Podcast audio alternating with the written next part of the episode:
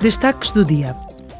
Hoje, a Comissão de Desenvolvimento vai realizar um debate sobre as consequências humanitárias da guerra, com a participação da Comissão Europeia e do Presidente da Comissão da Política Humanitária e de Informação do Parlamento Ucraniano.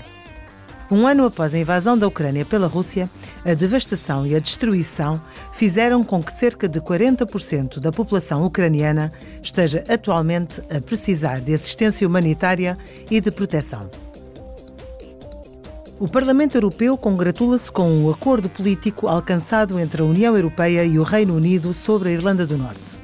O protocolo visa dar resposta, de forma definitiva, aos desafios práticos enfrentados pelos cidadãos e pelas empresas da Irlanda do Norte e garantir a integridade do mercado único da União Europeia.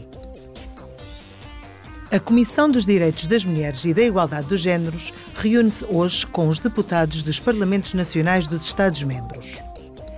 Em antevisão do Dia Internacional da Mulher, celebrado no dia 8 de março, os deputados vão debater as questões de género relacionadas com a pobreza energética.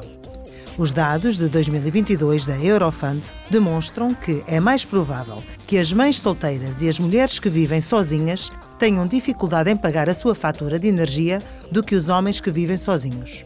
Tal deve-se ao facto de normalmente terem rendimentos médios mais baixos e frequentemente trabalharem em empregos mal remunerados, a tempo parcial ou precários.